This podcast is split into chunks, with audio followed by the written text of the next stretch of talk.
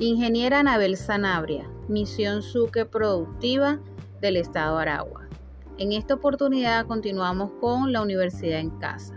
Vamos a hacer referencia a una especie arbórea de importancia como es el matarratón, abordando inicialmente con lo que es la taxonomía.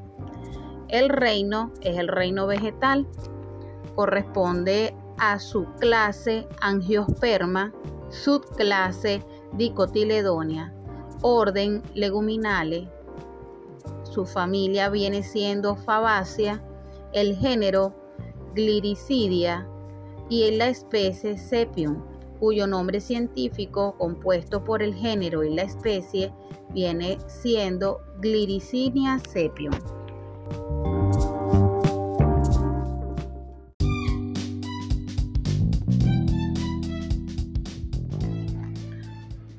El matarratón ha sido una de las especies arbóreas más corrientes y mejor conocida en muchas partes de América Central, donde probablemente tuvo su origen. Sin embargo, se ha propagado en diferentes partes del mundo. Entre ellas podemos mencionar lo que son las Antillas, África Occidental, el sur de Asia y por supuesto las regiones tropicales de América.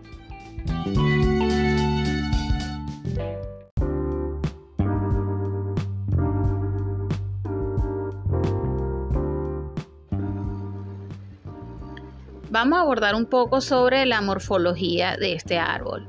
Es una leguminosa arbórea perenne caducifolia que posee su raíz principal y raíces adventicias muy profundas. Crecen aproximadamente de 10 a 15 metros y 40 centímetros de diámetro.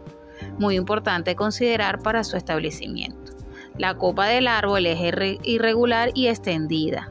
Sus hojas son compuestas, imparipignadas, de 10 a 25 centímetros cada foliolo, dispuestas en pares opuestas y con un foliolo terminal.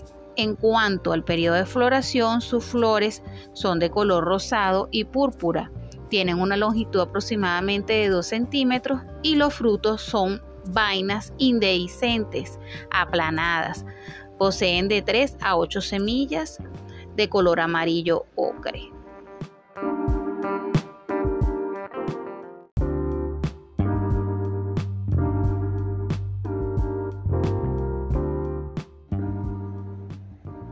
Algo muy importante para conocer son los usos. El matarratón en Venezuela se denomina ratón al síndrome característico que aparece después de una embriaguez alcohólica, debido al uso tradicional de poner las hojas, de matarratón en la cabeza de las personas afectadas, normalmente bajo el sombrero y por su efecto refrescante se llama árbol matarratón, de manera tal que es uno de los usos más utilizados. Otro uso también se le denomina madre cacao, ya que es árbol de sombra en plantaciones cacaoteras. Otra definición en cuanto a su uso es el árbol de hierro, ya que posee una madera muy dura, pesada, fuerte y resistente a las termitas, usado entonces para las construcciones, también se usa para leña y como poste. Otra utilización importante es para la medicina, ya que la cocción de sus hojas se usa para enfermedades de la piel. La infusión de sus hojas se usa como expectorante y dicen que una ramita en el sombrero nos libra de la insolación. Espero que esta información haya sido de su provecho y continuaremos más adelante con la Universidad de Casa esperando sus exposiciones de los árboles y arbustos de importancia en Venezuela.